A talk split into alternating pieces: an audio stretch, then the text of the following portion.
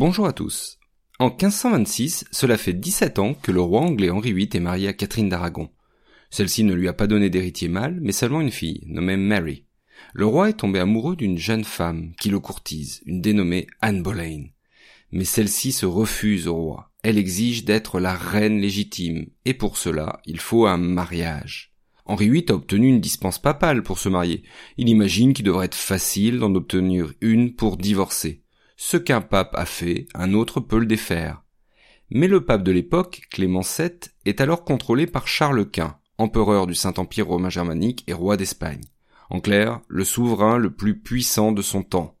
Et surtout, le neveu de Catherine d'Aragon. Et pour des raisons politiques et familiales, il ne veut pas qu'Henri VIII divorce.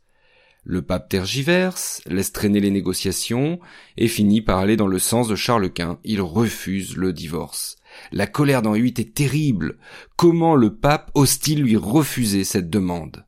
En 1531, il persuade les évêques d'Angleterre de le nommer à la tête de l'Église anglaise. C'est l'acte de suprématie adopté par le Parlement en 1534. La rupture avec Rome est totale. Une nouvelle Église protestante vient d'apparaître, l'Église anglicane.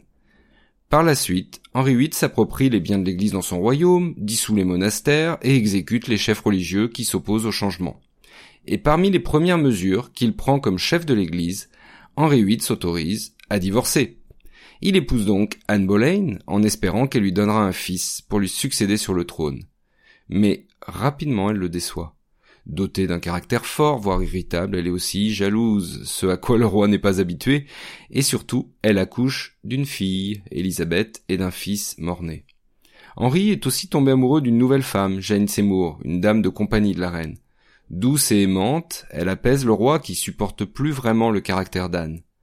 En 1536, Catherine d'Aragon, qui était restée vivre en Angleterre, meurt. Pour Henri, c'est le bon moment de se débarrasser d'Anne. Il accuse d'inceste et d'adultère elle est jugée lors d'un procès rapide au cours duquel son propre oncle, le duc de Norfolk, la déclare coupable. Bon, il a senti le vent tourner, hein, il ne veut pas perdre les avantages qu'il a acquis en la mettant dans le lit du roi. Anne Boleyn finit décapitée, à la française, c'est-à-dire à l'épée, et non à la hache comme c'était de tradition en Angleterre. En 1537, Jane Seymour, que le roi a épousé l'année précédente, donne naissance à un fils, Édouard. Enfin! Et pourtant cet événement, que le roi Henri VIII attendait tant, ne va rien régler. Et c'est ce que nous verrons dans le prochain épisode.